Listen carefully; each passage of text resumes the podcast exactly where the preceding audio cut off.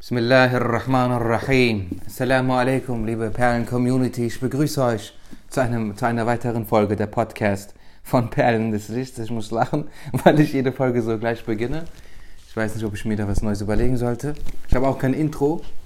Äh, da sollte ich vielleicht auch was dran ändern. Aber alles mit der Zeit, Step by Step. Bismillahirrahmanirrahim.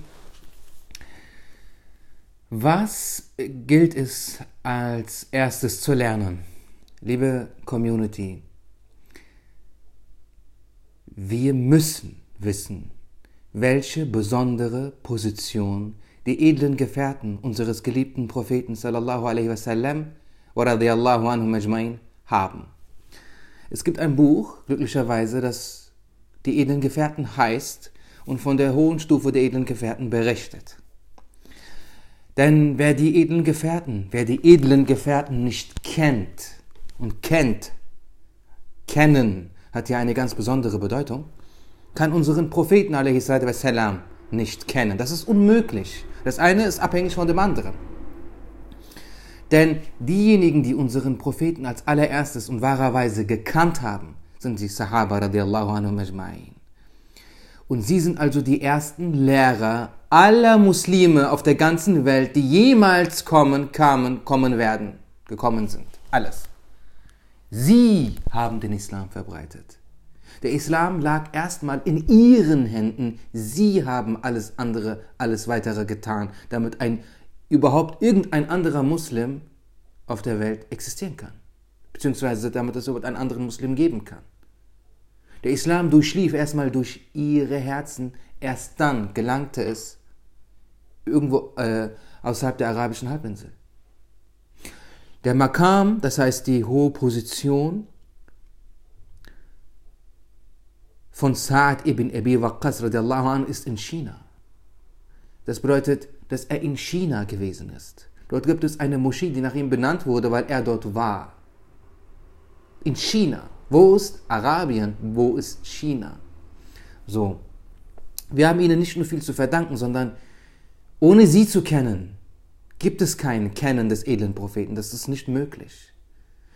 Die edlen Gefährten werden im edlen Koran gelobt.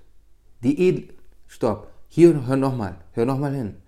Die edlen Gefährten werden im edlen Koran gelobt. Wessen Wort ist der edle Koran? Allahu Ta'ala wa taqaddas. Allah hat sie gelobt im edlen Koran. Und zwar ganz explizit. Sta'idhu billah, Muhammadun Rasulullah. Das ist der letzte Vers der Surah Fatah. Muhammad ist der Gesandte Allahs. Muhammadun Rasulullah. Walladhina ma'ahu. Und jene, die mit ihm sind. Und Walladhina bedeutet nicht nur eine bestimmte Gruppe, sondern alle, die mit ihm sind. Ashidda'u alal kuffari ruhama'u bainahum. Sind gegen die Feinde, sind gegen die Ungläubigen äh, streng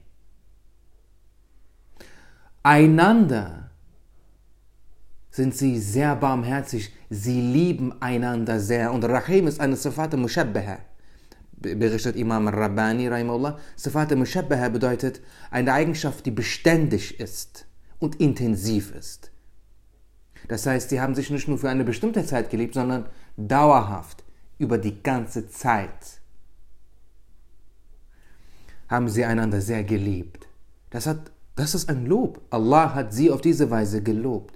Und im weiteren Verlauf desselben Verses berichtet Allah, dass ihre besonderen Eigenschaften, die besonderen Eigenschaften der Sahaba, der Allah bereits berichtet worden war. Von wem? In der wahren Form des Evangeliums. In der wahren Form der Tora wurde von den edlen Gefährten berichtet von ihren Eigenschaften, von ihren Besonderheiten in der Tora, im wahren Evangelium von Isa a.s. und in, der, in der Heiligen Schrift von Musa a.s. Dass sie in diesen Heiligen Schriften vor tausenden Jahren gelobt wurden, berichtet wurden, beschrieben wurden, steht im edlen Koran explizit. Dort steht, dass an ihrer Stirn eine Spur von der Niederwerfung äh, entstanden ist, weil sie so viele Gottesdienste verrichten. Jeder kann so viele Gottesdienste verrichten, dass er an der Stirn eine Spur äh, hat, aber nicht jeder kann dafür im edlen Koran und in der Heiligen Schrift von Isa und Musa salam gelobt werden. Denn was hier, denn der Grund, warum sie gelobt werden, ist nicht die Quantität der Gott, der, der, der, des Gebets, das sie verrichten, sondern ihr Ikhlas. Allah, Ya Rabbi, also, Bismillahirrahmanirrahim. Dann wollen wir mal anfangen zu lesen. Die edlen Gefährten, Seite 10.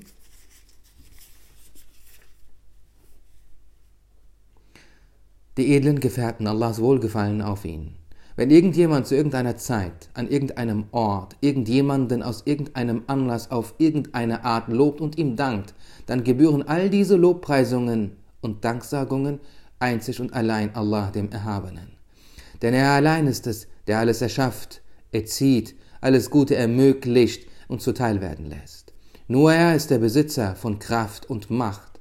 Zu sagen, dass eine Person eine bestimmte Sache geschaffen habe, das Erschaffen also auf etwas anderes zugeschrieben wird als auf Allah, ist wie, wenn man sagen würde, dass eine Mücke ein Gebäude gebaut oder ein Fahrzeug gesteuert habe. Diese Aussage ist abscheulich und eine große Sünde.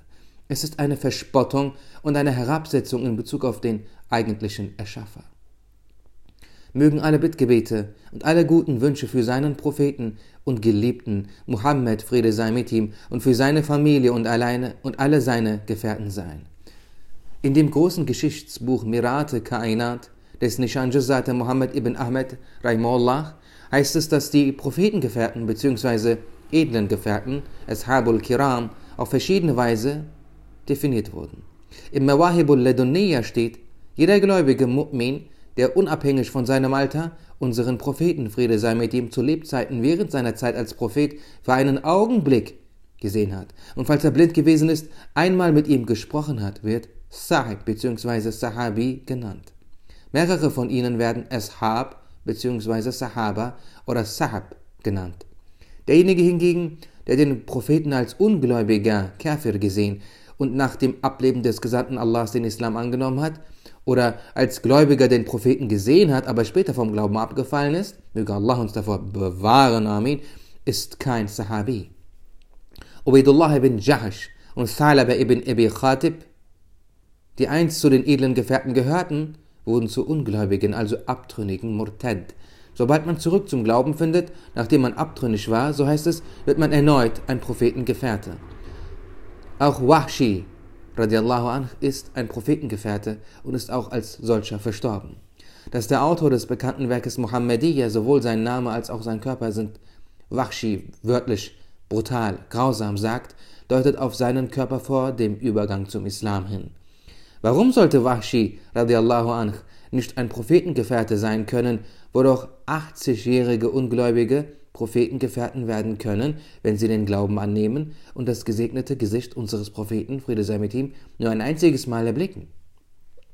Auch die Djinnen, die die genannten Bedingungen erfüllen, sind Prophetengefährten. Subhanallah. Weitere ein, einher, eingehendere Informationen, Informationen zu Wahshi können auf Seite 100, äh, 1187 im Saadet Ebediyya nachgelesen werden. Die Geschichte sollte ich euch auch mal erzählen.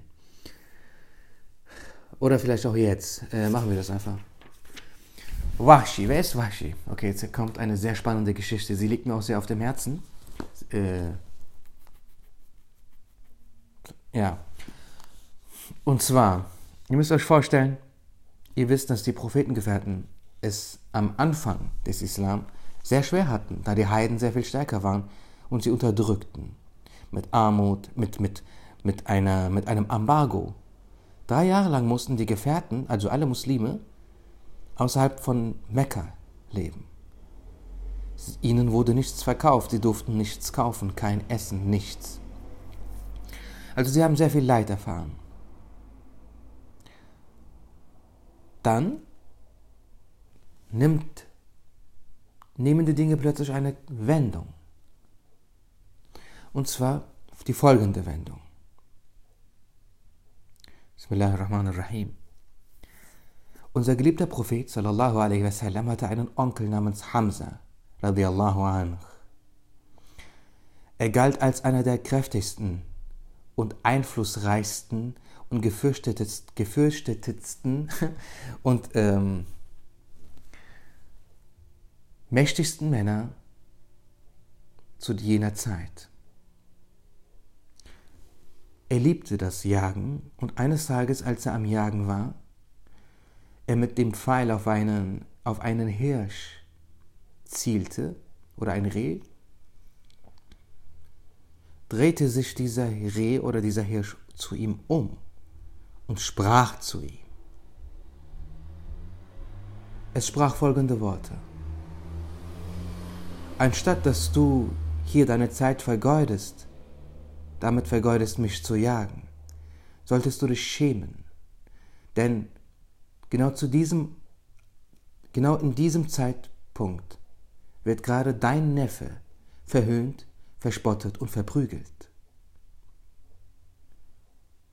Hamza radiallahu anh, war verblüfft, überrascht.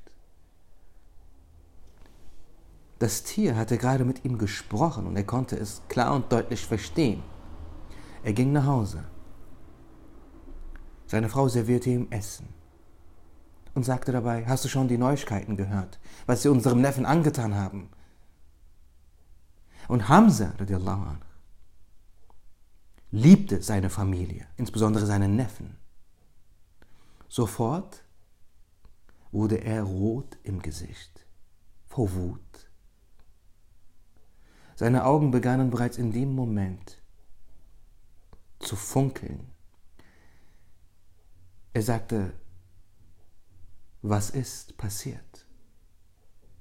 Und seine Frau sagte ihm, sie haben unseren Neffen, Mohammed, sehr schlimm verprügelt. Und Hamza radiallahu anh sagte, ich lege hiermit den Schwur ab, bevor ich ihn gerecht habe, werde ich keinen Bissen zu mir nehmen. Und sofort stieg er auf sein Reittier und ritt dorthin. Die dort anwesenden Heiden bekamen es mit der Angst zu tun, als sie sahen, dass der Onkel unseres geliebten Propheten unterwegs war, zu ihnen, sich ihnen näherte. Sie sagten einander, wenn er uns erst begrüßt und dann die Kaaba umrundet, haben wir nichts zu befürchten, aber wenn er als erstes die Kaaba umrundet, so ist es um uns geschehen. Bereits vor seinem Anblick begannen sie zu zittern. Zu ihrer Enttäuschung begann er erst mit der Umrundung der Kaaba und dann wandte er sich ihnen zu und sagte, Wer von euch war es, der meinem Neffen wehgetan hat? Und Abu Jahil, so dumm wie er ist, kam nach vorne und sagte, ich war es. Und sogleich verprügelt, verprügelte ihn Hamza radiallahu anh, bis er mehrere offene Wunden an seinem Kopf äh, angerichtet hatte. Am später, am, später am selben Abend kam Hamza radiallahu zu unserem Propheten, welcher traurig war. Er sagte, mein Neffe, ich habe dich gerecht. Unser Prophet sagte, lass diesen hilflosen Bedürftigen in Ruhe. Und Hamza radiallahu sagte, aber ich habe dich doch gerecht. Unser Prophet sagte, das freut mich aber nicht, ehe du selbst den Islam annimmst. Solange du nicht Muslim wirst, kann mich das nicht freuen. Und Hamza radiallahu sagte, man spricht von gewissen Worten, einflussreichen und besonderen Worten, die du von dir gibst was sind das für Worte? Und unser Prophet sagte, das sind nicht meine. Das sind die Worte Allahs. Und so bat er ihn, diese zu rezitieren. Und er rezitierte unter anderem den Anfang der Surah Taha.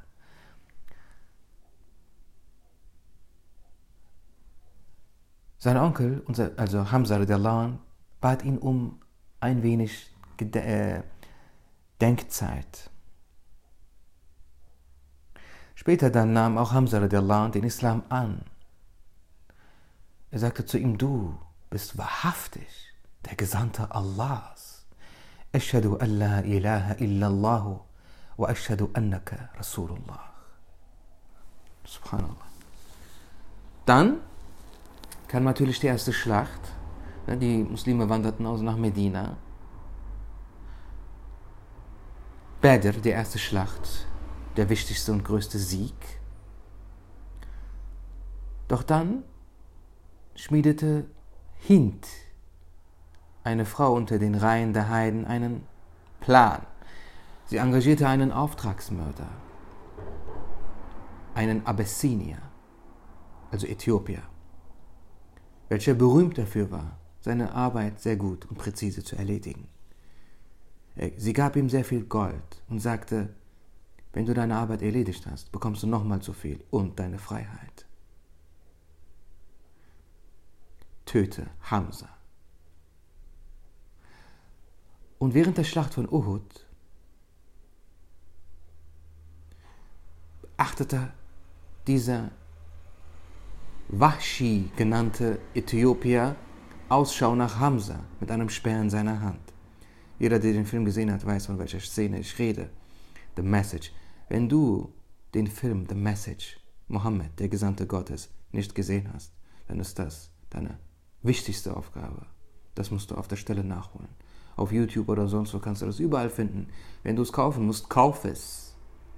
Das ist der beste Film in der islamischen Geschichte. Kein Film kann diesen übertreffen.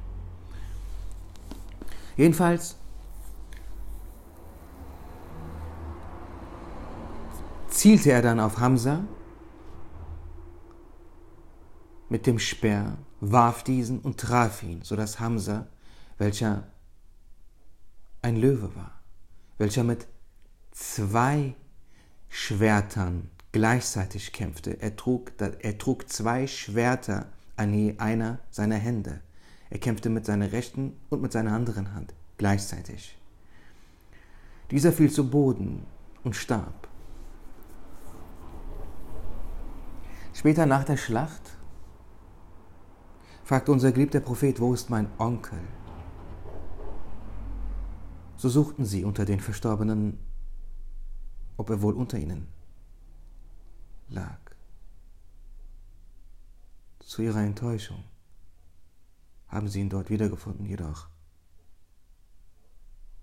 haben die Heiden, haben die Heiden später ihn nicht einfach nur tot dagelassen. Sie schnitten seine Ohren ab, seine Augen, seine Nase, seine Lippen, er war nicht wiederzuerkennen. Unser geliebter Prophet, der dieses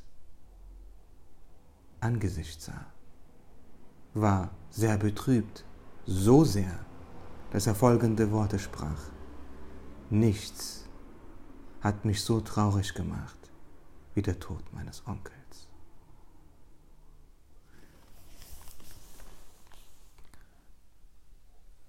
Und dann Jahre später, sie wussten, der Täter war Wahshi, doch sie haben ihn nie gesehen. Sie kannten nur seinen Namen. Und Jahre später betrat ein Abessinier die Prophetenmoschee in Medina al-Munawara. Er setzte sich vor den Propheten und fragte, O Gesandter Allahs, wenn jemand eine sehr schwer wiegende Sünde begeht und dann die Taube verrichtet, vollzieht, bereut, sich abwendet und den Glauben annimmt, was passiert mit ihm? Unser Prophet sagte, ihm wird vergeben. So sprach dieser Mann, O Gesandter Allahs, ich bin Wahshi. Jeder der Anwesenden war in dem Moment entsetzt und unter Schock. Die Sahaba zogen bereits ihr Schwert und sagten, O Gesandter Allahs, du musst es uns nur erlauben. Sofort erledigen wir die Sache. Und in dem Moment kam eine Offenbarung. Der Engel Jibril kam, wassalam, und brachte die Worte Allahs. Allah sagte sinngemäß, O mein Geliebter, ich vergebe selbst jenem, der sein Leben lang Götzen an meiner Stelle anbetet und mir Götzen als Partner zugesellt, wenn er sich davon abwendet und Muslim wird. So vergebe auch du, Washi. So sagte unser geliebter Prophet, umarmt euren Bruder. Dann sagte unser geliebter Prophet, wenn ich dich sehe, denke ich an meinen Onkel und werde traurig.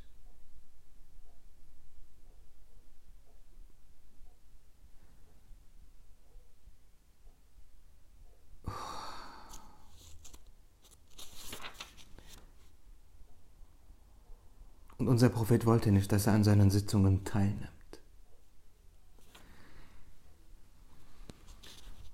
Doch es wird auch berichtet,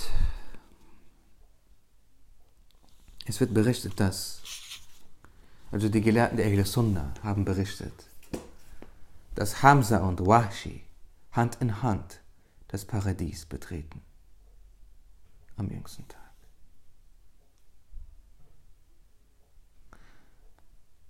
Eine Vergebung in diesem Maße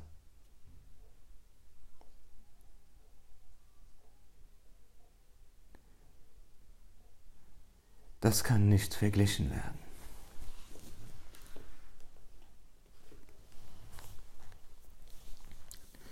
Das ist die Geschichte von Wahshi.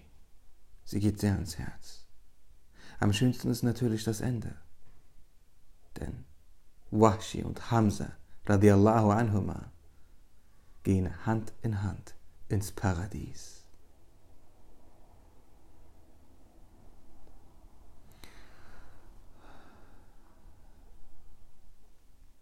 Alle großen Gelehrten sagen, dass die edlen Gefährten radiallahu anhum, nach den Propheten salam, und den Engeln die höchsten und vorzüglichsten Geschöpfe sind. Ein Muslim, der den Gesandten Allahs sallallahu alaihi wasallam mindestens einmal gesehen hat, ist viel höher als diejenigen, die ihn nie zu sehen bekamen, sogar um ein Vielfaches höher als Uwais al-Qarani. Als die edlen Gefährten in Damaskus einmarschierten, bewunderten die Christen sie und sagten, diese Leute sind höher als die Apostel von Jesu. Friede sei mit. Abdullah ibn Mubarak, einer der größten Islamgelehrten, sagt, der Staub, der in die Nüstern des Pferdes von Muawiyah radiallahu anh gelangte, während er an der Seite des Gesandten Allahs schritt, ist tausendmal wertvoller als Omar ibn Abdulaziz. Rahimahumullahu ta'ala. Das, liebe Community, ist eines der wichtigsten Merkmale davon, Ahle Sunnah zu sein. Und Ahle Sunnah ist die einzige Gruppe am jüngsten Tag, die nicht aufgrund falscher Glaubenssätze die Hölle betreten wird. Deswegen wird sie auch Furqatun Najiyah genannt, die errettete Gruppe. Bis zum nächsten Mal. Masalam.